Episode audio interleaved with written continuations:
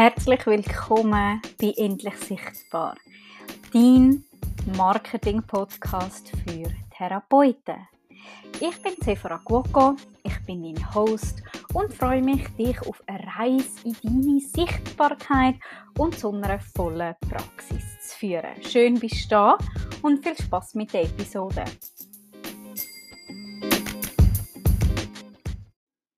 Herzlich willkommen zu der ersten Episode von Endlich Sichtbar, dein Marketing-Podcast für Therapeuten. In dieser Episode geht es um ganz ein wichtiges Thema. Und zwar geht es um dein Wieso. Oftmals, wenn ich Business Coachings habe mit Therapeuten oder Masterminds oder aber auch Erstgespräche, kommen wir relativ schnell auf das Thema. Und zwar beim Wieso geht es eigentlich darum, dass du dir einmal Gedanken machst, wieso machst du das, was du machst? Was ist der ausschlaggebende Grund? Was ist vielleicht die Story dahinter gewesen? Dass du angefangen hast zu therapieren.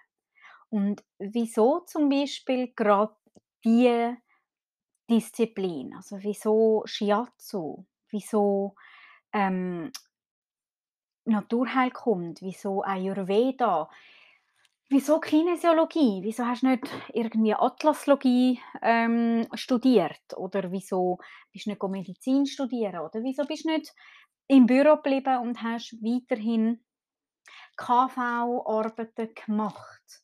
Wieso hast du dich dazu entschieden, Therapeut oder Therapeutin zu werden? Du fragst dich jetzt vielleicht, ja, wieso ist das wichtig, wieso ist das relevant, das interessiert doch meine Kunden nicht. Das ist aber falsch, stimmt nämlich überhaupt nicht.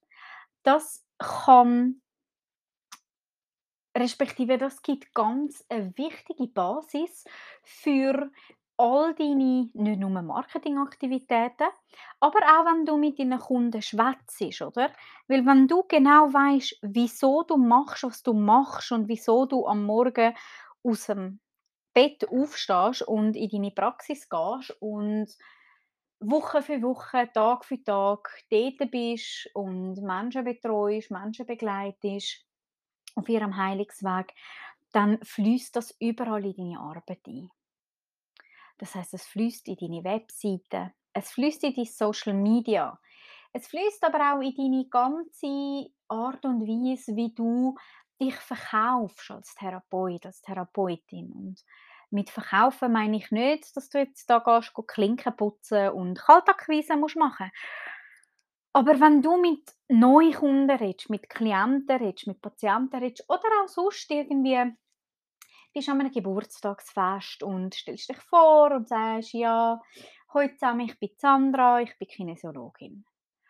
Kinesiologen gibt es ganz viel. Ich meine, Therapeuten gibt es ganz viel. Es gibt über 25'000 ähm, anerkannte Kassentherapeuten und dann kommen noch die dazu, die nicht anerkannt sind von, von der Kasse. Also ihr seht auch viel.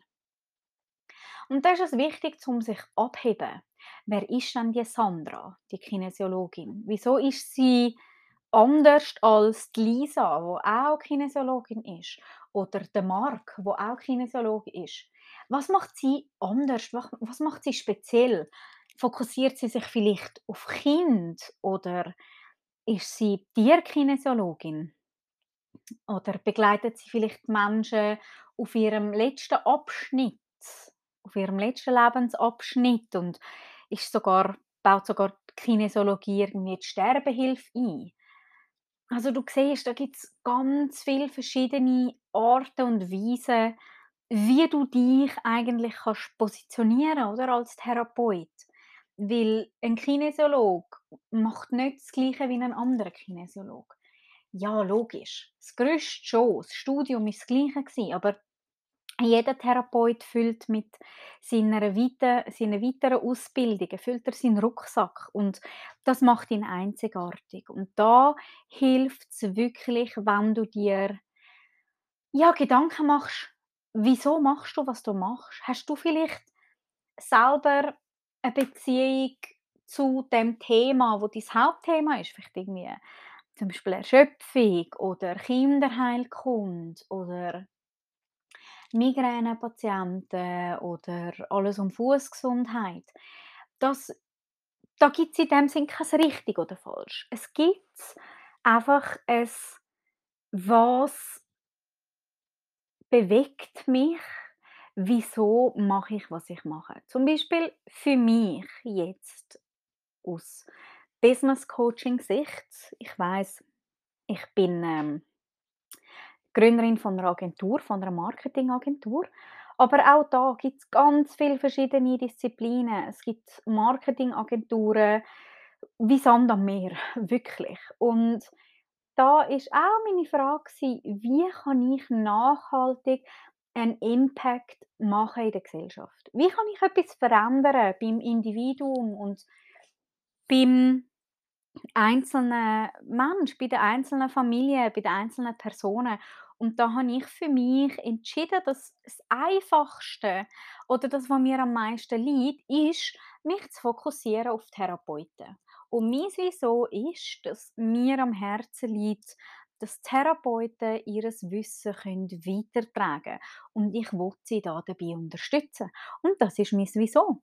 Das fließt bei mir in jede Podcast-Episode, in jeden Newsletter, in jedes Gespräch mit Therapeuten. Ich führe ganz viel Erstgespräche für ähm, neue Kunden und die führen meistens ich und da erkläre ich ihnen auch, was, was unser Wieso ist und wieso wir uns abheben von anderen Marketingagenturen.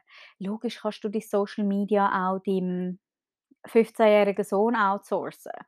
Das leuchtet mir völlig ein. Aber wieso solltest du es uns outsourcen? Das ist eben, weil unser Wieso ist, Therapeuten sichtbarer zu machen. Und um dies Wieso herauszufinden, nimm dir einen Moment Zeit, geh vielleicht spazieren. Vielleicht kommen dir aber auch schon ein bisschen Gedanken, Inputs, Ideen, vielleicht auch Bilder, wenn du eher ähm, audiovisuell bist, zu deinem Wieso, oder? Und dann frag dich, was ist was ist der Grund? Versetz dich in deine Version von vor der Ausbildung. Was hat dich dazu bewegt, dich anzumelden für einen Infoabend an dieser Schule, für die Disziplin? Und versuch das für dich auszuformulieren in zwei, drei Sätzen und schau mal, überprüfe mal deine Webseite, überprüfe die Social Media oder deine deine Newsletter, ob wirklich in allen Texten dies Wieso widergespiegelt ist. Und wenn das nicht ist, dann tun sie auswechseln, tun sie anpassen. Und trag das Wieso im Herzen. Vielleicht kannst du es auch aufschreiben und in deiner Praxis aufhängen. Oder auf deinen Flyer tun. Ich finde es ganz schön, dass, dass man Klienten wirklich so auch abholt und sagt, hey, das ist mein Wieso. Genau. Das ist, ja, so ein bisschen mein Input zu dem Wieso. Ich versuche, ähm, die Episoden von dem Podcast alle bis maximal 30 Minuten ähm, zu halten, damit du sie auch zwischen zwei Patienten zum Beispiel kannst und immer wieder kannst. Weil eine Episode von 10 Minuten hörst du eher als eine Episode von 45 Minuten erfahrungsgemäß ist das wirklich so, gerade wenn man ganz einen busy Alltag hat. Ich hoffe, dir hat die erste Episode Spaß gemacht. Du hast etwas können mitnehmen und bist deinem Wieso einen Schritt näher gekommen. Falls du Feedback hast, kannst du sehr gerne kommentieren, unseren Podcast bewerten. Das würde uns enorm weiterhelfen. Du kannst natürlich auch jedes Mal unsere ähm, Episoden posten und teilen. Wir freuen uns sehr. Hast du zugelassen und bis zum nächsten Mal.